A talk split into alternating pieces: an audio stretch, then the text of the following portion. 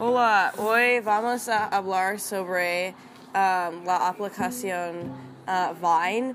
Uh, no existe um, hoy, pero uh, me encanta Vine. Um, ¿Cuál es tu Vine favorita, Tate? Mi Vine favorita? Oh, es un difícil uh, pregunta. Me gusta el Vine um, con el Ron. What, am I not allowed to sneeze?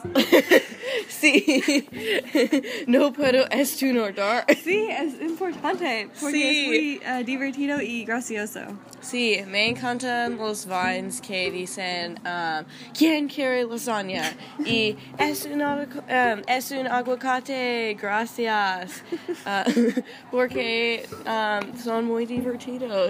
Um, Sí. hay otros vines que quieres hablar Um, sobre.